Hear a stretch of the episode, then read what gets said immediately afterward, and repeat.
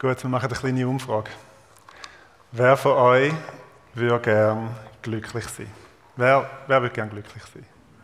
Wow, das sind relativ viele. Also die meisten. oder, die, oder all die, die äh, darauf gefasst sind, dass es jetzt gerade eine Interaktion gibt äh, zum Anfang. Die anderen möglicherweise auch. Glücklich, sind, glücklich zu preisen sind die, die ein reines Herz haben, denn sie werden Gott sehen. Viele ältere Übersetzungen schreiben da nicht glücklich, sondern sie schreiben selig.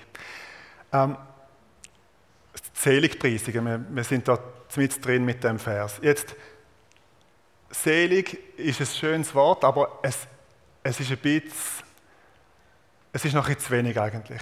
Weil Makarios, das Wort, das da steht im Griechischen, das heißt glücklich im vollen, unüberbietbaren Sinn. Und das Problem mit selig ist, selig bist du in unserem Sprachgebrauch eigentlich erst dann, wenn du schon gestorben bist. Also mein, mein seliger Großvater zum Beispiel, der schon gestorben ist. Aber das ist nicht das, was das Wort da meint, dass es sich auf irgendetwas ganz weit Ferns bezieht, sondern Makarios, glücklich, das ist etwas, was heute schon stattfindet. Und es meint umfassendes Glück, es meint nicht einfach oberflächlicher, kurzfristiger Spaß oder so, sondern Glück, wo durchaus in die Zukunft geht, aber wo da schon anfängt, wo da schon das Leben prägt. Und unter uns gesagt, das wird eigentlich jeder Mensch sein. Vermutlich hast du noch nie einen Menschen getroffen, wo, wo quasi unter seiner großen Glücklichkeit leidet und wo froh wäre, er würde mal ein bisschen weniger glücklich sein, äh, wo froh wäre, es würde mal ein Unglück sehen. Das gibt es in der Regel nicht. Und die zweite Verheißung in dem Vers, wo natürlich eng verbunden ist mit dem glücklich werden, ist Gott sehen. Sie werden Gott sehen. Jetzt machen wir nochmal eine Umfrage.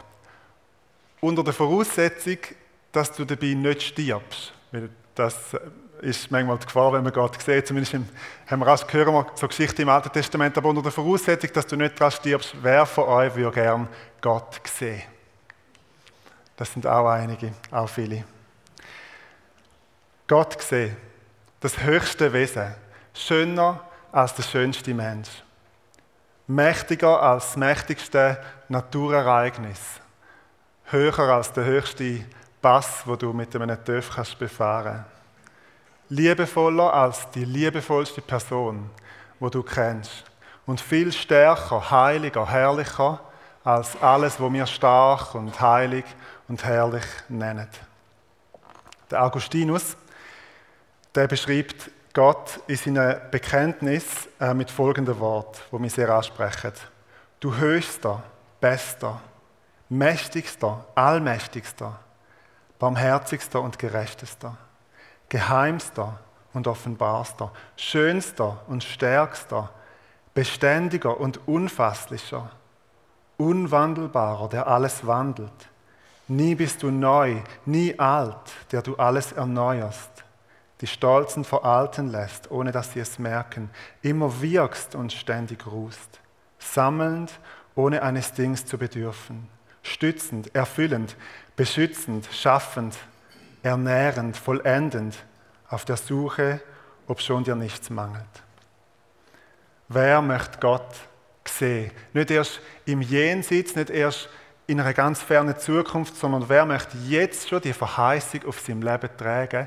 Ich bin ein Mann, ich bin eine Frau, wo Gott wird sehen, eine Offenbarung von ihm zu haben, ihn zu kennen und zu wissen, wer er ist. Und die Verheißung jetzt schon auf seinem Leben zu tragen glücklich zu sein und Gott zu sehen. Die beiden Verheißungen die gehören schon im Alten Testament ganz nah zusammen. Wir lesen im Psalm 16, im Vers 11, du zeigst mir den Weg zum Leben. Dort, wo du bist, gibt es Freude in Fülle, ungetrübtes Glück hält deine Hand ewig bereit. Wer möchte also glücklich sein, weil er Gott sieht? Wer möchte jetzt schon die Hoffnung auf sein Leben haben, Gott zu sehen? Wer möchte jetzt schon mit einer quasi prophetische Klarheit und Klarsicht mit einer Sicht für Gott unterwegs sein und eine freie, untrübte Vision haben, dann brauchst du ein reines Herz. Das ist der Mittelteil von, dem Vers, das ist die Bedingung von der Verheißung. Glücklich zu preisen sind die, die ein reines Herz haben, denn sie werden Gott sehen. Ein reines Herz. Im letzten Gottesdienst, den haben wir ja im, im Sarasim Park gefeiert, im Allianz-Gottesdienst. Dort haben wir gemeinsam den Psalm 24 gelesen. Und dort steht unter anderem, wer darf zum Berg des Herrn hinaufgehen? Und wer darf an seiner heiligen Stätte vor ihm stehen? Jeder, dessen Herz und Hände frei von Schuld sind, der keine Götzen anbetet und keinen Meineid schwört. Oder andere Übersetzungen sagen, wer schuldlos ist an den Händen und reines Herzens. Also die Bedingung, dass wir zu dem Berg vom Herrn gehen, dass wir in Gottes Gegenwart, in dieser heiligen Stätte stehen, ist, dass wir reine Herzen haben. Jetzt Reinheit, das reines Herz kommt nicht daher, dass wir quasi unsere Herzen genug lang schrubben und reinigen oder dass wir uns was auch nicht genug lang schämen für unsere bösen Taten, durch das wird unser Herz nicht rein. Ein reines Herz ist ein Angebot Gottes. Wenn wir unsere Sünden bekennen, erweist sich Gott als treu und gerecht. Vergibt uns unsere Sünden und reinigt uns von allem Unrecht, wo wir begangen haben, schreibt der Johannes in seinem ersten Johannesbrief. Und wahrscheinlich haben viele von euch den Schritt einmal gemacht, haben Gott ihr Herz angelegt, haben sich ihr Herz reinigen lassen oder sogar, wie es heißt, im, ähm, auch im Alten Testament, ein neues Herz bekommen. Jetzt gibt es manchmal die Meinung, dass es quasi Gottes Arbeit ist, um uns ein neues Herz zu geben und dann aber unsere Arbeit, um das Herz rein zu bewahren. Also das macht Gott und das machen nachher wir. Und in dieser strikten Unterteilung stimmt das nicht. Gottes Gnade langt für beides. Sowohl zum unsere Herzen rein machen, als auch zum uns rein bewahren. Heiligung ist nicht das Werk, wo wir auf uns selber geworfen und auf uns selber gestellt sind, sondern etwas, wo Gott mit uns angeht. Glücklich zu preisen sind, die ein reines Herz haben, denn sie werden Gott sehen. Das sagt Jesus am Anfang der Bergpredigt. Und kurz darauf auf äh, meiner Bibel noch auf der gleichen Seite, sagt Jesus nochmal etwas über das Herz. Und das möchte ich auch vorlesen. Matthäus 5, Vers 27. Ihr wisst, dass es heißt, du sollst nicht die Ehe brechen. Ich aber sage euch, jeder, der eine Frau mit begehrlichem Blick ansieht, hat damit in seinem Herzen schon Ehebruch mit ihr begangen. Jetzt, Sexualität ist nicht der einzige Bereich, wo es ums reine Herz geht. Aber es ist vielleicht einer der grossen und einer der herausfordernden Bereiche, wo es um das Herz und um Herzensreinheit geht. Und das Thema, das uns sicher immer wieder alle mal beschäftigt, man aber im Gegenzug relativ selten darüber predigt. Und darum äh, fokussiere ich heute mal auf das Thema im Zusammenhang mit dem reinen Herz. Jetzt, was mir ganz wichtig ist zum Vorausschicken, ich fokussiere jetzt auf etwas, aber Sexualität in der Bibel ist weit, weit mehr als quasi eine Ansammlung von unzähligen Geboten oder Sachen, die man nicht dürfen. Und den Eindruck möchte ich auf keinen Fall vermitteln.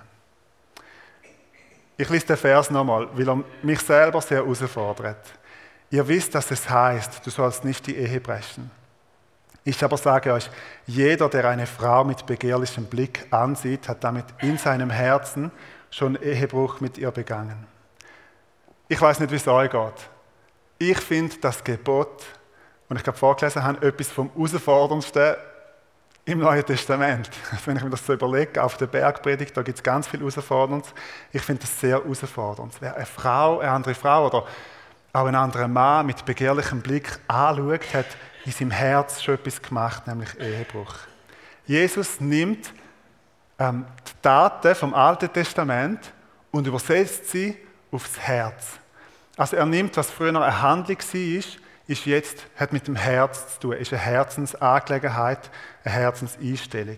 Was früher eine Handlung war, nämlich du sollst nicht die Ehe brechen, eines den zehn Geboten, ist jetzt etwas, was sich da innen abspielt, spielt sich im Herz ab, in den Augen. Also Jesus setzt den Maßstab mega hoch, mega hoch. Nicht um uns zu verdammen. Jesus stellt nicht einfach ein Gebot auf, damit wir uns nachher den ganzen Tag schlecht fühlen oder so, sondern ich glaube, Jesus macht das aus einem seelsorgerlichen Anliegen heraus. Zu uns sagen, hey, es fährt da drin an. Herzensreinheit fährt da drin an. Es geht darum, das Herz und die Augen reinzuhalten mit Gottes Hilfe. Wenn deine Frage also ist, und das war meine Frage immer wieder, ja, wie weit darf man gehen? Wie, weit, wie viel Raum darf man der Versuchung geben, bevor es Sünde wird? Wie sehr kann ich mit der Versuchung spielen, sodass es gerade noch okay ist? dann gibt das Wort Gottes eine klare Antwort. Ehebruch fährt im Herz an. Und das Ringen um Reinheit fährt auch im Herz an. In deinem Herz und in deinem Blick. Ich verstehe das Gebot nicht nur als einen wahnsinnig hohen Anspruch, wo Gott an mich hat, sondern ich verstehe es auch als eine Einladung. Gott immer wieder mein Herz zu bringen, mein Herz anzuheben. Und ihn darum zu bitten, dass er mein Herz und auch meine Blick rein macht, dass sie ihm gefallen. Und Jesus wird im nächsten Kapitel von der Bergpredigt seine Jünger beten lehren. Und unter anderem lehrt er sie zu beten, dass, der Vater, dass, dass wir nicht in Versuchung geführt werden. Führen uns nicht in Versuchung. Weil wir es allein, ohne Gebet, ohne Gottes Hilfe, ohne seine Unterstützung, sowieso nicht ankriegen. Die Bergpredigt ist nicht einfach eine Gesetzessammlung, wo Gott uns in die Hand drückt und uns dann damit allein lässt, sondern es ist ein Ruf in die Nachfolge. Und darum sollen die Gebote der Bergpredigt gerade auch das uns nicht in die Verzweiflung führen, sondern näher an sein Herz, näher zu ihm. Oder anders gesagt, ein reines Herz zu haben, ist ohne Jesus völlig unmöglich. Und es ist mit ihm noch genug herausfordernd. Ich möchte euch ein paar ganz praktische Tipps geben, wie man in diesem Bereich an diesem Gebot dranbleiben kann. An dem Gebot von Jesus. Wie man mit sexueller Versuchung umgehen kann. Jetzt die praktischen Tipps, das sage ich euch ganz ehrlich, die kommen natürlich nicht von mir persönlich. Weil als Pastor, sobald man Pastor wird, ist man von all diesen Problemen und Versuchungen völlig befreit. Jetzt gibt es zum Glück äh, gute Fachliteratur zum Thema und da stehen ein paar praktische Tipps drin. Nein, es kommt natürlich direkt von mir.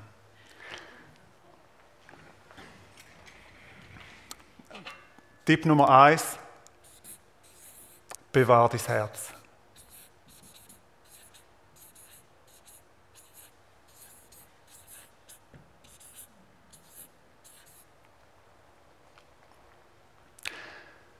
Sprüch 4, Vers 23 heißt es, mehr als alles andere, bewahre dein Herz, denn in ihm entspringt die Quelle des Lebens. Bewahr, schütz, bewach dein Herz, weil es fährt beim Herz auch nicht erst bei den Taten. Das ist das, was Jesus uns sagt. Mit was fütterst du dein Herz? Welche Bilder setzt du dich aus? Welche Filme siehst du? Auf welchen Seiten bist du unterwegs? An welchem Ort haltest du dich auf? Komm über das mal mit dem Heiligen Geist ins Gespräch. Er möchte dir helfen, dein Herz zu bewahren und quasi Prävention zu betreiben, wenn man so will.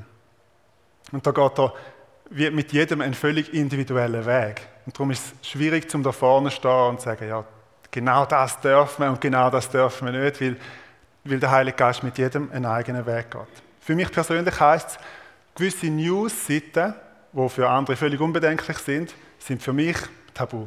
Da, da gehe ich einfach nicht drauf. Das mache ich nicht, weil ich versuche damit, mein Herz zu bewahren, mein Herz zu schützen. Und das klingt vielleicht krass und eng und hm, das ist alles sehr eng, aber ich möchte euch vorlesen, was Jesus sagt zu dem ähm, in den nächsten Vers, nach dem, was ich gelesen habe. Matthäus 5, 5 Vers 27 und 28 geht es folgendermaßen weiter. Wenn du durch dein rechtes Auge zu Fall kommst, dann reiß es aus und wirf es weg. Es ist besser, du verlierst eines deiner Glieder, als dass du mit unversehrtem Körper in die Hölle geworfen wirst. Und wenn du durch deine rechte Hand zu Fall kommst, dann hau sie ab und wirf sie weg. Es ist besser, du verlierst eines deiner Glieder, als dass du mit unversehrtem Körper in die Hölle kommst. Jetzt haben weder die Jünger von Jesus noch die Kirche in den letzten 2000 Jahren das als eine Aufforderung gesehen zur, zur Selbstverstümmelung. Also niemand hat das meines Wissens wörtlich, wörtlich genommen und das ist auch nicht im Sinn von Jesus gewesen. Und natürlich machen wir das auch nicht und empfehlen es auch in keiner Art und Weise. Aber es heißt doch etwas. Es heißt parat sein, einen Preis zu zahlen, um das Gebot zu erfüllen. Einschränkungen in Kauf zu nehmen, damit du in dieser Nachfolge von Jesus kannst leben damit du das Gebot von Jesus kannst einhalten Jetzt geht es aber nicht darum, zum möglichst verkrampft, möglichst viel, möglichst komplizierte Gebot aufzustellen und die dann alle probieren einzuhalten, sondern es geht darum, den Heiligen Geist zu fragen, Herr, wo bist du dran mit mir? Wo möchtest du mich in eine tiefere, ähm, ja, in das Bewahren vom Herz hineinführen? Wo möchtest du mein Herz bewahren, in dem Wissen darum, dass es Gott gut meint mit uns und uns nicht ähm, zu wenig möchte geben oder uns möchte zu kurz kommen lassen, sondern dass er uns das Leben geben und das Leben im Überfluss. Tipp Nummer zwei. Da schreibe ich euch den Bibelvers an, weil den kann man sich sehr gut merken. Der hat etwas mit zwei zu tun. 2. Timotheus 2, Vers 22, das heißt folgendes. Lass dich nicht von den Leidenschaften fortreißen, die besonders junge Menschen in Gefahr bringen. Dein Ziel soll ein Leben sein, das von Gerechtigkeit, Glauben, Liebe und Frieden erfüllt ist. Verfolge dieses Ziel zusammen mit allen, die den Herrn aufrichtig und mit reinem Gewissen anbeten. Eigentlich könnte man auch übersetzen mit reinem Herz. Also wenn du das Gebot von Jesus möchtest erfüllen und das wirklich möchtest tun, äh, äh, eine Frau oder eine Person vom anderen Geschlecht nicht anzuschauen mit begehrlichem Blick, dann bist du ja wie eine oder wie eine, die also wirklich von einem anderen Planet kommt. Man kann es nicht anders sagen. Also so etwas Komisches wie dich haben wir jetzt wirklich noch nie gesehen. Also so brüd und engstirnig und fundamentalistisch verklemmt, das ist ja unglaublich. Und genau in dem Moment ist es wichtig, Menschen um sich herum zu haben, darum hat es da ganz viel Zwei drin, ähm, dass man das Zweite ist. Dass man Menschen um sich herum hat, die den Text auch gelesen haben, die in die Nachfolge gerufen sind und wo das mit Gottes Hilfe umsetzen müssen. An dem Punkt, wo sie stehen, wollen weitergehen. Gleichgesinnte in deinem Umfeld zu haben, wo ihr euch gegenseitig unterstützen Damit man eben, wie es der Text sagt, nicht von den Leidenschaften fortgerissen wird, wo besonders junge Menschen, aber bei weitem nicht nur junge Menschen in Gefahr bringen. Such da eine oder mehrere Personen, wo so wie du wollen, den Herr aufrichtig und mit reinem Herz arbeiten. Ob es dann immer klingt, steht nochmal auf einem anderen Blatt. Aber sind ehrlich miteinander und teilen euren Erfolg, euren Misserfolg, ähm, laufen den guten Lauf vom Glauben, spornet einander an. Das ist entscheidend wichtig, weil es allein nicht geht. Das ist zumindest meine Erfahrung. Und ich möchte da noch etwas einflüssen lassen, weil wir ja Generationen gemeint sind. Das darf auch über Generationen hinweg sein, dass man einander begleitet und unterstützt. Und es darf auch einfach Gebet sein. Beten wir doch, gerade wenn ihr zu der älteren Generation gehört, betet doch für die junge Generation, wo in einer Welt aufwächst, wo das Gebot zu erfüllen nicht einfacher geworden ist. Beten wir doch füreinander und stehen so füreinander ein und laufen zusammen und gemeinsam. Tipp Nummer drei, mein Liebling.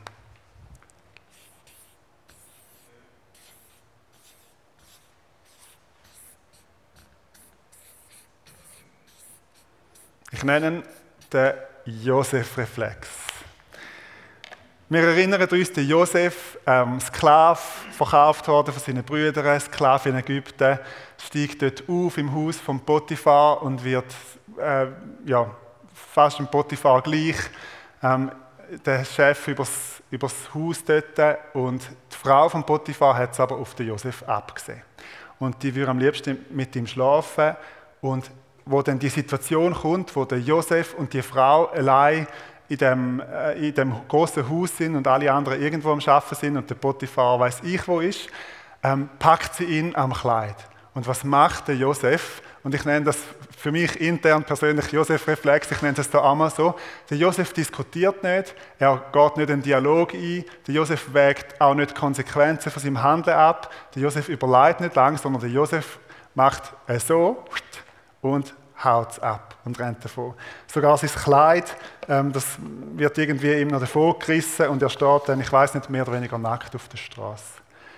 Wenn du in so einer Versuchungssituation bist, wie der Josef in dem Moment, dann brauchst du mit Gottes Gnade so einen Absatztrick, so einen Josef-Reflex, wie es der Josef geht. Die Bewegung muss sitzen. Nicht verweilen, nicht abwägen, nicht selbst rechtfertigen, sondern auf dem Absatz kehrt machen und wie der Josef aus der Situation rausgehen. Lasst uns dafür beten, dass Gott uns befähigt in diesen Situationen. Und ich komme zum letzten Tipp, zum letzten Rat, der ist mir auch ganz wichtig. Das ist ein längeres Wort. Das heißt keine Selbstverdammnis.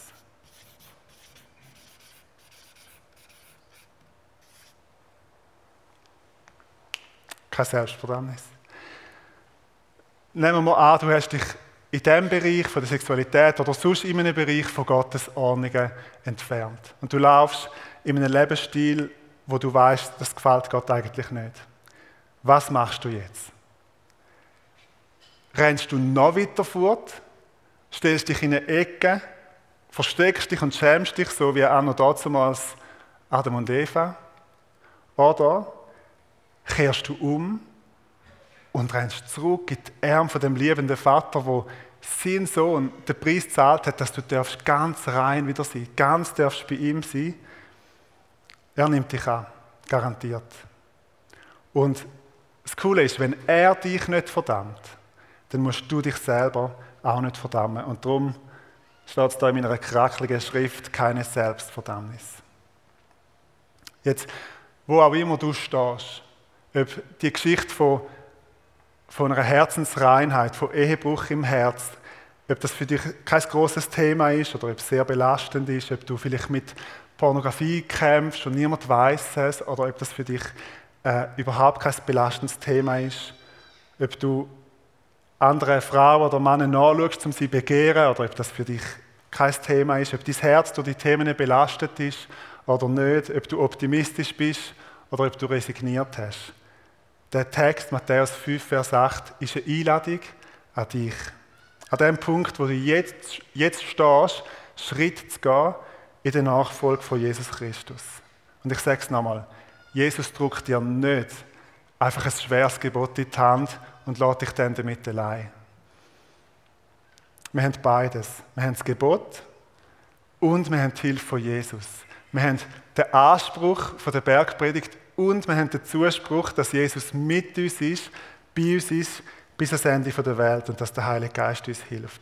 Dass er dich auf keinem Schritt vom Weg allein lässt. Dass er dich nicht dir selber und, und deiner Schuld und Scham überlässt oder so, sondern dass er für all die Themen eine Lösung findet.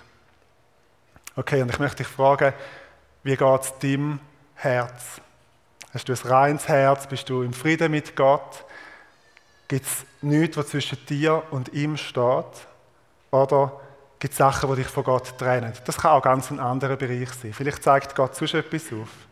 Ich möchte dich einladen, heute Morgen ist überhaupt kein Raum für Verdammnis oder für ähm, sich jetzt müssen die nächsten drei Tage extrem schlecht fühlen oder so, sondern für die Frage, wo ist denn der Heilige Geist mit mir dran? Was möchte er heute Morgen in meinem Herz bewirken? Wo wirbt er um dein Herz und was tut er gerade. Vielleicht in dem Thema, vielleicht in einem ganz anderen. Und so ist Matthäus 5, Vers 8, glücklich zu preisen sind die, die ein reines Herz haben, weil sie werden Gott sehen, ist nicht ein Herzwort. Es ist nicht eine harte, kalte Information über Ursache und Wirkung, sondern es ist eine kraftvolle Verheißung. Und es ist eine Einladung in die Nachfolge. Glücklich zu preisen sind die, die ein reines Herz haben denn sie werden Gott sehen. Und das beten wir darum, Herr, dass du uns ein neues, unteiltes Herz gibst. Wir bringen dir unsere Herzen, wir bringen dir unser, unser Wesen, wer wir sind. Und du siehst uns, der Mensch sieht, was vor Augen ist, ich auch, was jetzt vor Augen ist, aber du siehst ins Herz. Und wir beten darum, dass du in dieser Zeit, wo wir uns jetzt nehmen, wo wir dich anbeten, wo wir vor dich kommen, dass du unseren Herzen schaffst, dass du uns ganz nah an dein Herz ziehst. Und danke, dass äh, Vergebung und Reinigung, Reinwäschung da ist. Danke, dass deine Liebe den Raum füllt. Danke, dass dein Ja zu uns stärker ist als jedes Nein Vielleicht auch als jedes Nein, das wir zu uns selber gefunden haben, aber dieses Ja zu uns, zu uns ist noch stärker. Und wir danken dir für das und empfangen das aus deinem Maul, aus, aus deinem Herz. Amen.